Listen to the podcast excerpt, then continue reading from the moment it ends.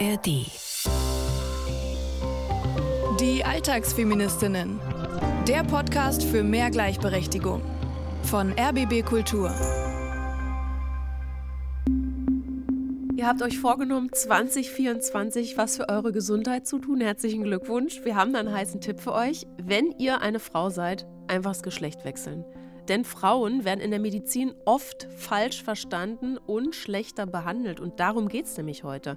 Um Gendermedizin und das Gesundheitsrisiko weiblich. Und damit herzlich willkommen. Hier sind eure Alltagsfeministinnen Johanna Fröhlich-Zapata und Sonja Koppitz. Heute kein Coaching-Fall aus meiner Praxis, sondern eine Sonderfolge zu einem Thema, wo wir als Alltagsfeministinnen mal ausnahmsweise wirklich für Ungleichbehandlung sind: Medizin. Wir sprechen heute über gendersensible Medizin.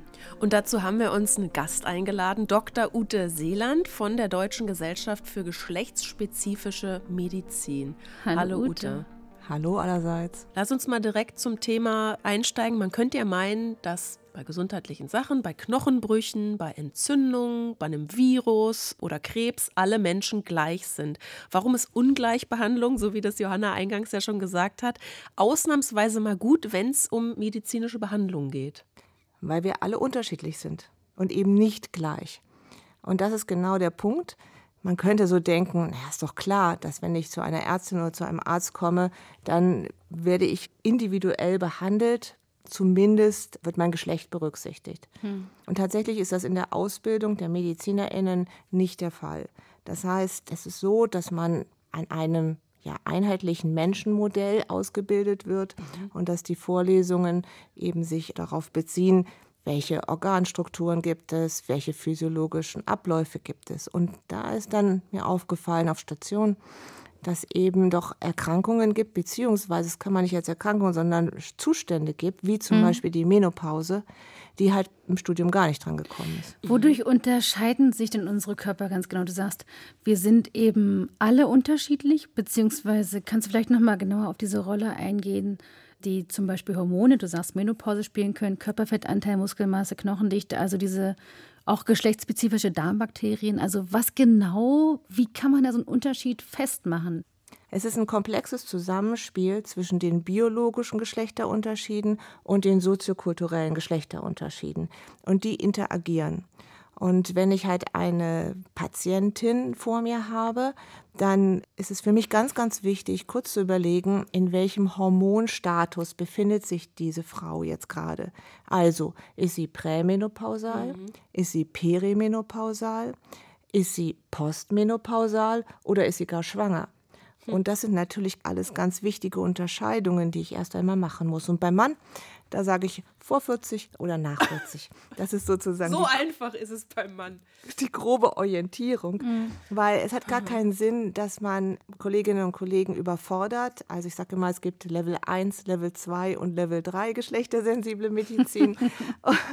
und ähm, es ist natürlich wirklich eine Frage. Also die Hauptkritik, die dann natürlich mhm. kommt, ist, wie sollen wir das denn erforschen? Mhm. Weil das würde unheimlich lange dauern, sehr viele Ressourcen erfordern, sowohl finanziell als auch personell wie können wir das machen? Und dann ist eben immer meine Antwort, dass wir wenigstens diese grobe Einteilung schaffen. Ja, weil mhm. das ist ja auch keine Überraschung. Aber ich habe das Gefühl, dass das jetzt erst so in den Köpfen ankommt. Also eben, weil du diese verschiedenen hormonellen Phasen bei der Frau angesprochen hast. Es kommt auch gerade im Sport an, dass man nicht körperlich zu jedem Zeitpunkt im Zyklus gleiche Leistungen abrufen kann.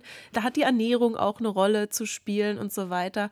Und was ich so faszinierend finde, dass Frauen in der Medizin, du hast es ja auch so angedeutet, einfach lange so als kleine Männer betrachtet wurden, äh, was wir nicht sind. Ähm, bei welchen Krankheiten gibt es da denn geschlechtsspezifische Unterschiede? Bei allen. Ähm, nur, wow. wir wissen es noch nicht von allen. Mhm. Also begonnen hat es äh, mit den kardiovaskulären Erkrankungen, also den Herz-Kreislauf-Erkrankungen.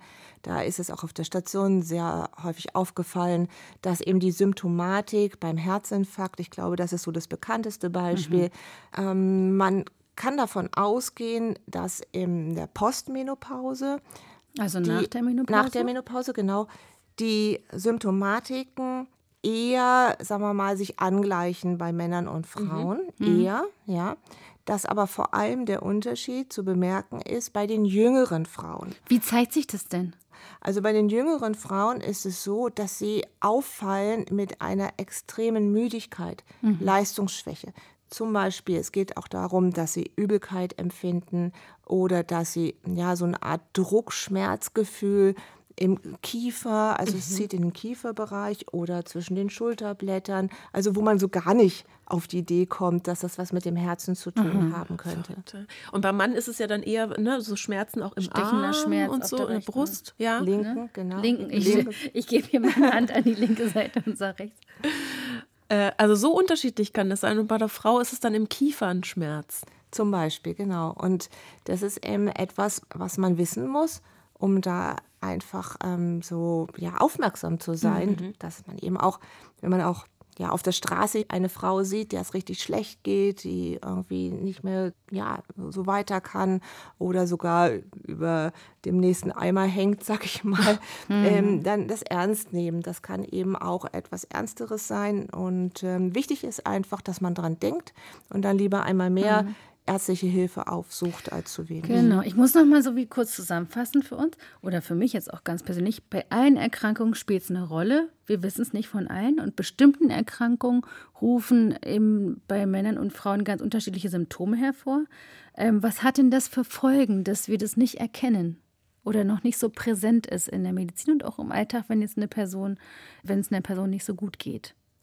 Also das, was wir aus den Studien wissen, ist, dass alle Menschen, also es gibt eben auch Männer, die diese nicht klassische Symptomatik mhm. haben, mit diesem stechenden Schmerz oder Druck in der linken Seite und dann kaltschweißig und ganz dramatisch und brechen dann zusammen. So, ne? Dieses ganze dramatische Bild, das ist eben bei den Frauen, steht da eben nicht im Vordergrund. Und das hat zur Folge, dass diejenigen Personen mit diesen nicht klassischen Symptomatiken später in die mhm. Notaufnahme kommen des Krankenhauses und oft dann auch noch in der Notaufnahme eine zeitliche Verzögerung mhm. entsteht, mhm. bis dann die richtigen diagnostischen Schritte, therapeutischen Schritte eingeleitet werden. Mhm. Kann auch dann sozusagen im schlimmsten Fall zum Tod führen, höre ich so raus. Ja. Durch nicht erkennen. Ja, also es gibt ein ganz gutes Register aus Amerika.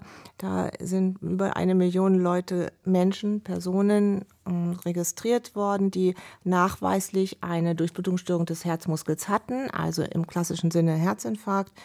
Und da ist rausgekommen, dass die Mortalität, also die Sterblichkeit bei den Personen ohne Brustschmerz ungefähr bei 23 Prozent lag und bei denen mit Brustschmerz ungefähr bei 9 Prozent. Na, Wahnsinn. Also das ist schon ein deutlicher, signifikanter Unterschied. Das sind jetzt, das sind jetzt Herz-Kreislauf-Erkrankungen, über die wir gesprochen haben, wo es Unterschiede gibt. Bei welchen Erkrankungen gibt es noch so geschlechtsspezifische Unterschiede? Ich sage immer meinen Studierenden, dass äh, der größte Unterschied ja, zwischen den Geschlechtern besteht im Immunsystem. Mhm.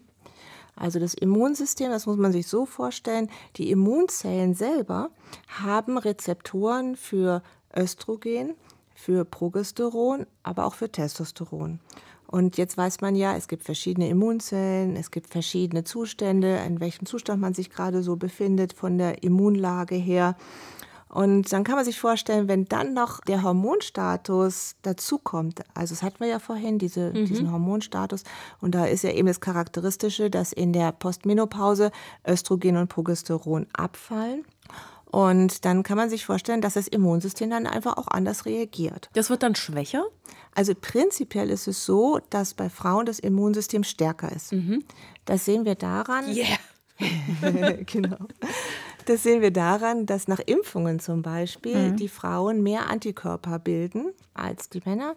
Und deshalb ist es natürlich auch eine riesen Herausforderung, Diskussion. Was machen wir mit Impfungen, mit Dosierungen? Ja.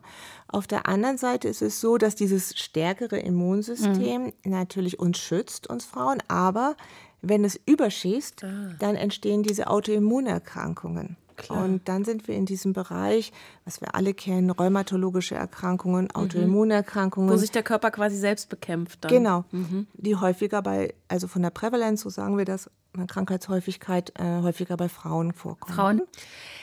Wir machen ganz schön Ritt durch die Medizin. Das sage ich jetzt nochmal dazu. Das Thema Schmerz ist, glaube ich, auch so ein Ding. Man spricht da von dem Phänomen des Gender Pain Gap, also nicht Pay Gap, über den wir oft sprechen, sondern Pain Gap.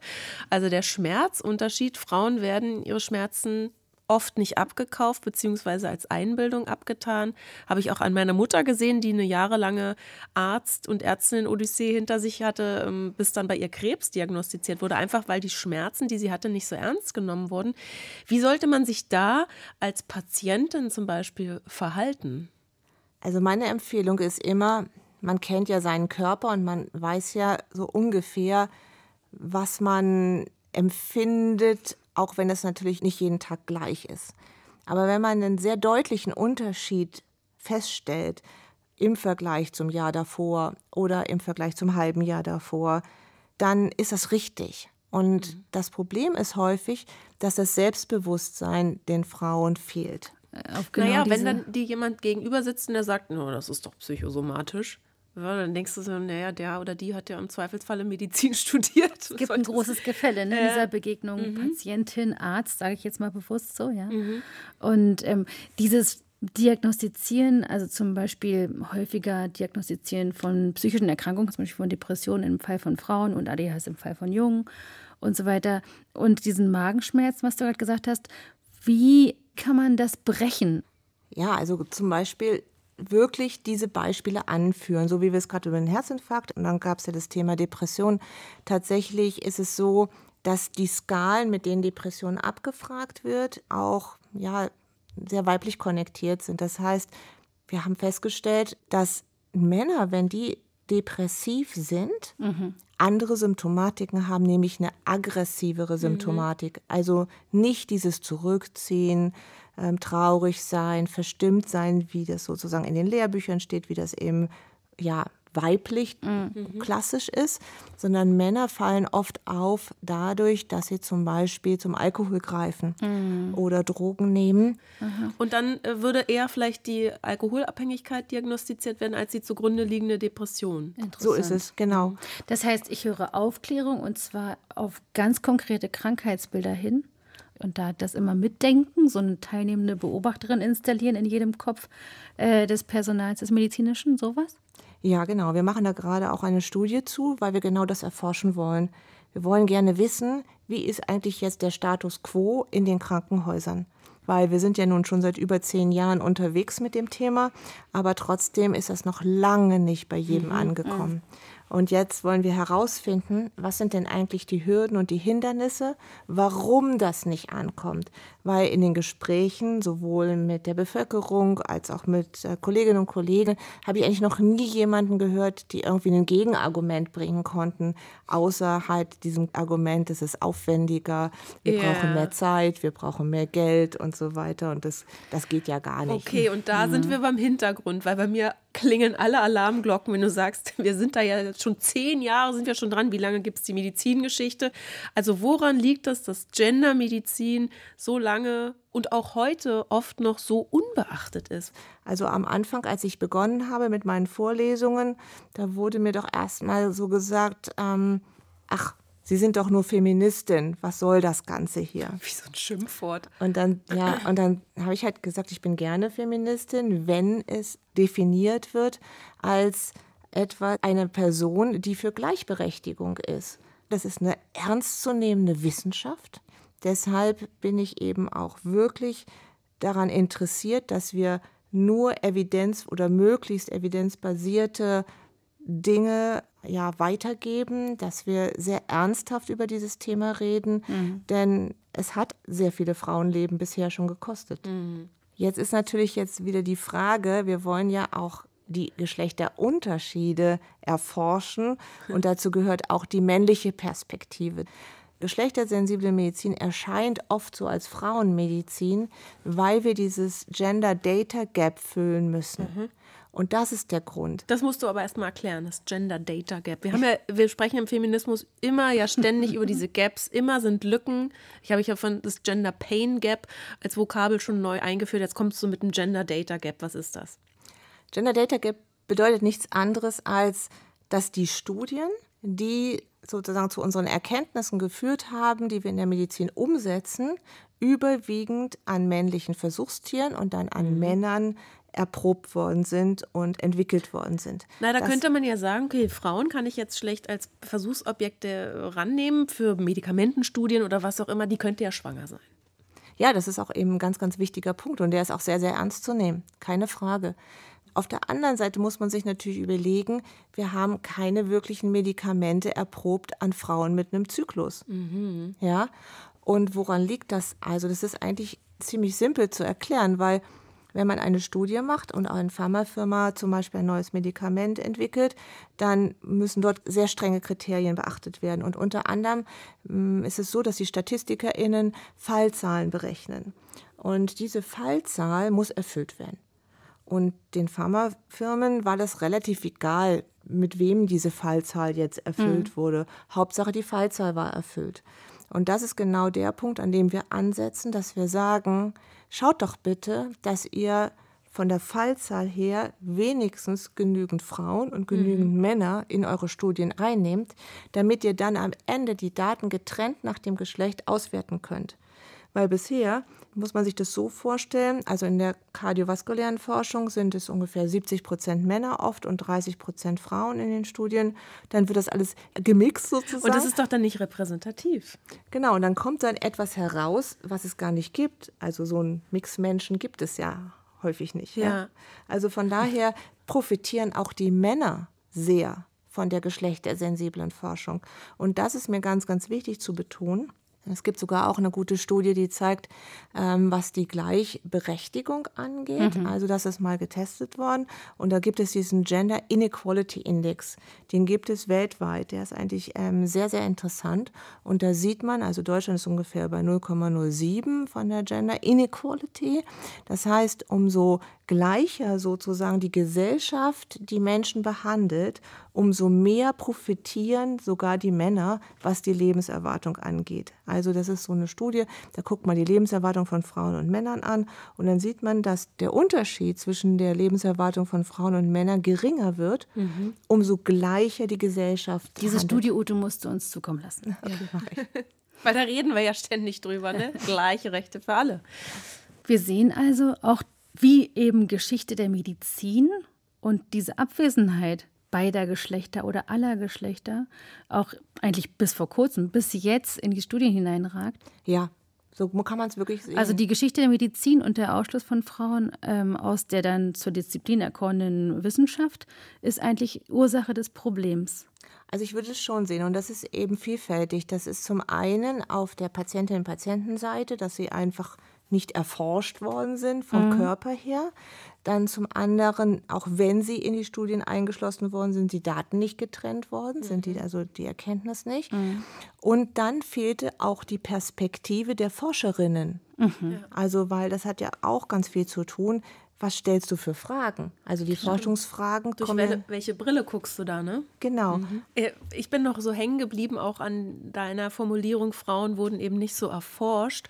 Und da würde ich gerne nochmal auf gynäkologische Erkrankungen zu sprechen kommen. Zum Beispiel Endometriose, Hysterektomie, spreche ich es richtig aus da ist ja die Versorgungslage und Forschung nicht gerade gut in meinen Augen. Also meine Freundin will zum Beispiel sich die Gebärmutter entfernen lassen und ihr wurde vielfach abgeraten, aber gegen ihre Endometriose hilft sonst nichts und sie ist jeden Monat eine Woche krank. Fertig. Sind Frauenleiden nicht, ich sage mal, sexy genug, weil wir vorhin auch schon über Forschungsgelder gesprochen haben, oder warum passiert da einfach so wenig?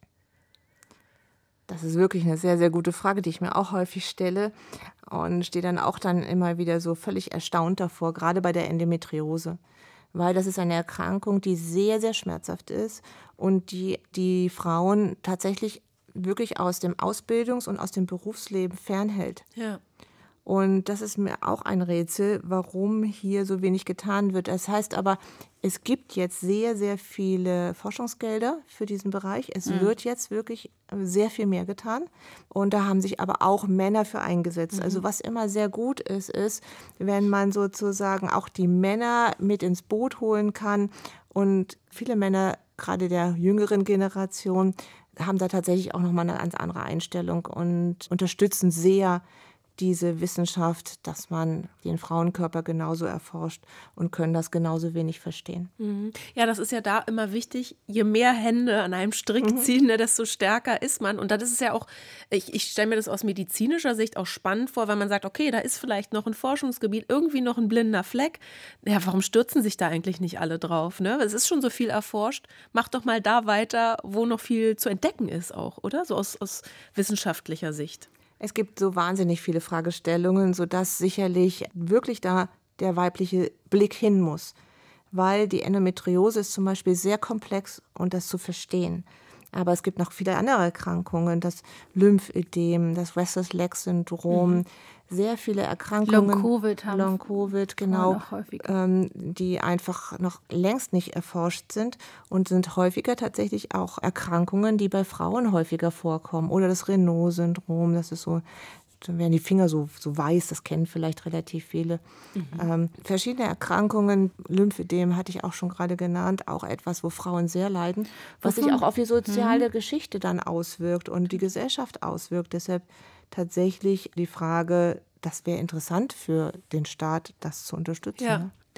Die Forschung ist die eine Sache, die Ausbildung, die Lehre die andere. Da hast du dich ja als Projektleiterin sehr für eingesetzt. Und jetzt ab 2025 gilt eben eine neue Approbationsordnung, die geschlechtsspezifische Unterschiede in den Lehrplänen des Medizinstudiums verankert. Yes. Yeah. Was erhoffst du dir davon? Ja, wir haben wirklich richtig guten Rückenwind durch die Politik, das muss man sagen. Und mit der Approbationsordnung, das ist natürlich ein super Schritt. Tatsächlich ist es so, dass wir natürlich erstmal die Lehrenden ausbilden müssen. Ja, okay. Also ich bin ja die Einzige, die habilitiert ist in dem Fach geschlechtersensible Medizin an der Charité. Und ähm, es ist jetzt auch wirklich meine Aufgabe, jüngere Kolleginnen zu motivieren, in diesen Bereich zu kommen, zu promovieren, zu habilitieren, weil wir müssen jetzt erstmal die Lehrenden ausbilden. Okay. Das ist ganz also, spannend. Also für mich auch mhm. ganz spannend, wo wir da stehen ähm, in Sachen Geschichte der Medizin. Wir sind dabei, die Lehrenden auszubilden. Ja, und, das, und wenn ich das höre, wow. denke ich so, okay, also vielleicht in den nächsten 20, 30 Jahren haben wir dann da jemanden, der das anderen wieder beibringt, ne? Weil du kannst es nicht allen beibringen, bitte, ne? Also kommen wir zum Fazit oder auch der Frage, was kann noch helfen, die Medizin gerechter oder gendersensibel zu machen? Also tatsächlich haben wir ja den Vorteil, dass. Das dauert wir, zu lange mit den 20 Jahren. ja, genau. dass wir über solche Formate, wo wir jetzt hier sitzen, doch viele Menschen erreichen. Und wenn jetzt jede, die uns hier zuhört zum Beispiel, beim nächsten Arztbesuch und Ärztinnenbesuch mal nachfragt, ist denn dieses Medikament eigentlich von der Dosierung her ähm, so erprobt, dass das auf mich passt? Oder gibt es noch ein anderes Medikament, was vielleicht für mich besser passt? Oder ist denn die Diagnostik hier spezifisch für Frauen? Und ganz Selbstbewusstsein tatsächlich ähm, die eigens beobachteten Symptome mhm. vorzubringen und zu nennen. Sich selbst ernst zu nehmen in dieser Beobachtung, Richtig. sagst du, in dieser Selbstbeobachtung. Ne? Ja. Was ist mit Menschen? Wir hatten letzte Woche ein Transkind bei mir in der Praxis. Ähm, es kam mit der Mutter und da haben wir über diesen Fall berichtet. Was ist mit Menschen, die zwischen den Geschlechtern, sage ich es jetzt mal, stehen, das Geschlecht wechseln und so weiter? Wir sind ja immer eigentlich für den Aufbruch von diesen binären Rollen. Was wie kritisch ist das eigentlich? Verfestigen wir nicht das Konzept von Binarität, wenn wir jetzt sagen geschlechtsspezifische mhm, Medizin? Mhm. Ähm, machen wir da so ein Stereotyp auf oder was hast du dazu zu sagen? Wir wollen ja eigentlich dagegen ankämpfen. Ja, das ist vollkommen richtig. Also das ist auch etwas, was mir immer wieder durch den Kopf geht, was ich auch vorhin noch mal einflechten wollte.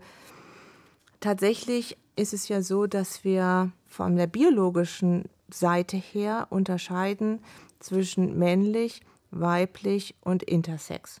Mhm. Und von der soziokulturellen, von der Gender-Seite her unter, unterscheiden wir zwischen Frauen, Männern, Mädchen, Jungen, transidenten Personen. Mhm. Das heißt, diese Begrifflichkeiten erstmal zu erklären, zu erfassen, in diesem Gender-Radar sozusagen überhaupt erstmal verstehen zu wollen, ist ja schon mal ein Schritt. Mhm.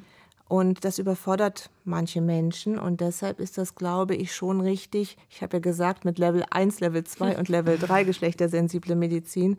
Und da gehört das also in Level 2 und Level 3, wenn wir dann über genau, wenn wir Eigentlich über gar nicht so schwer, ne? Drei Kategorien auf der linken und dann fünf auf der anderen Seite. Ich meine, ja, ähm, ist alles machbar, mhm. aber wir erreichen nichts, wenn wir die Menschen überfordern. Mhm. Und wenn wir jetzt erstmal schon mal schaffen, in diese, die sozusagen die Daten, die da sind oder die entwickelt werden, nach dem binären Geschlecht auszuwerten, dann sind wir schon richtig gut, auch wenn das komisch klingt. Mhm. Aber natürlich aus wissenschaftlicher Sicht nehmen wir immer die diversen und die transidenten Personen mit das ist klar. Aber es ist einfach 0,2 Prozent ähm, im Höchstfall, meistens ähm, noch weniger, 0,07 Prozent und so weiter. Das ist einfach ein sehr geringer Teil auch. Das heißt, wir brauchen große Datenmengen, um das Die Spektrum. Prozentzahl bezieht sich auf?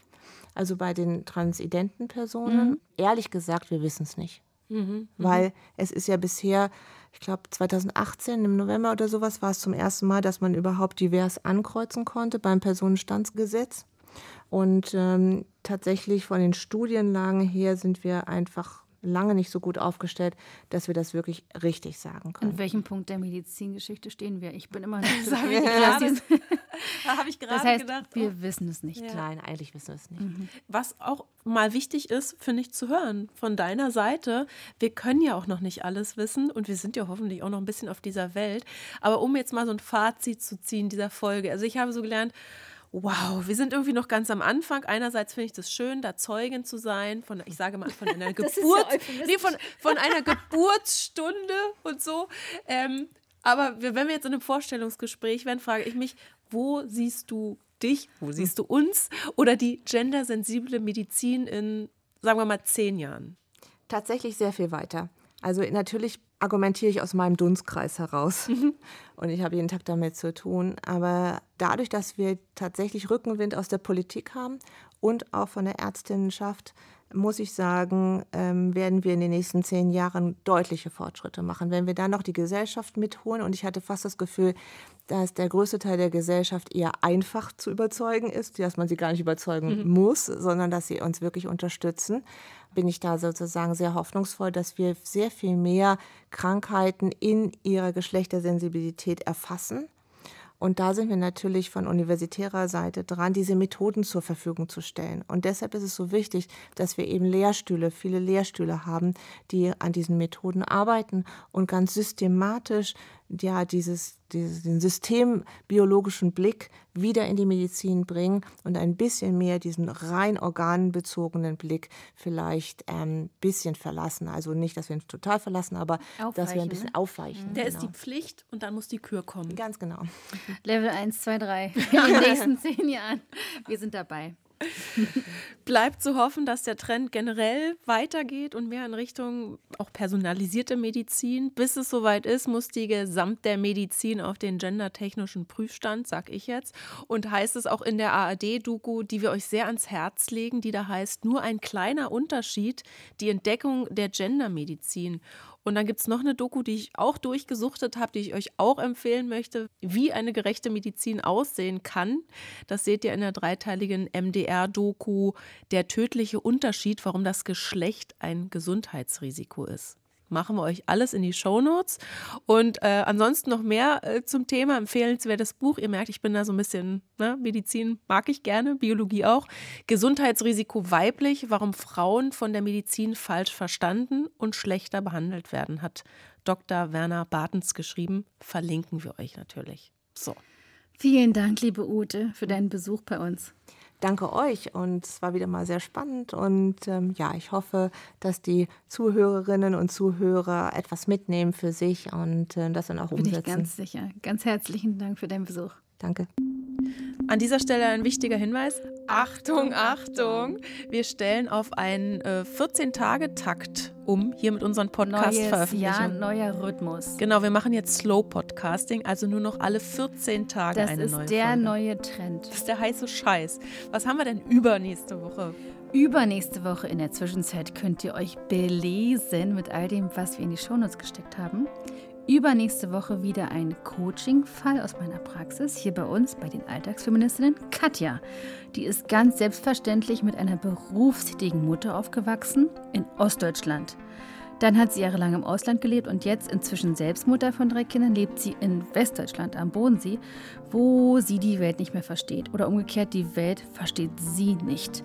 Und was diese Ost-West-Sozialisation in der Partnerinnenschaft macht, das interessiert uns übernächste Woche. Gut, dass du es nochmal betonst. Und bis es soweit ist, empfehlen wir euch einen anderen tollen Podcast. Willkommen im Club. Das ist der queere Podcast von Puls vom Bayerischen Rundfunk. Und zwar ganz konkret empfehlen wir euch eine Folge zu Queerfeindlichkeit in der Psychotherapie. Gerade Psychotherapie sollte ja eigentlich so ein Safe Space sein, aber queere Menschen müssen sich von manchen PsychotherapeutInnen echt grenzwertige Sprüche anhören. Mir hat mal jemand gesagt, Sie sind mit einer Frau zusammen. Das ist ja interessant. Aber das ist ja noch gar nicht so ein Spruch. Zum Beispiel, wenn gesagt wird, sie bilden sich nur ein, bisexuell zu sein oder Homosexualität ist eine psychische Störung. Wie man sich dagegen wehrt und queerfreundliche PsychotherapeutInnen findet, das erfahrt ihr in Folge 109 von Willkommen im Club. Verlinken wir euch natürlich auch in den Show Notes. Ansonsten findet ihr diesen Podcast natürlich auch in der ARD Audiothek und überall, wo es Podcasts gibt. Genau, wie uns. Richtig.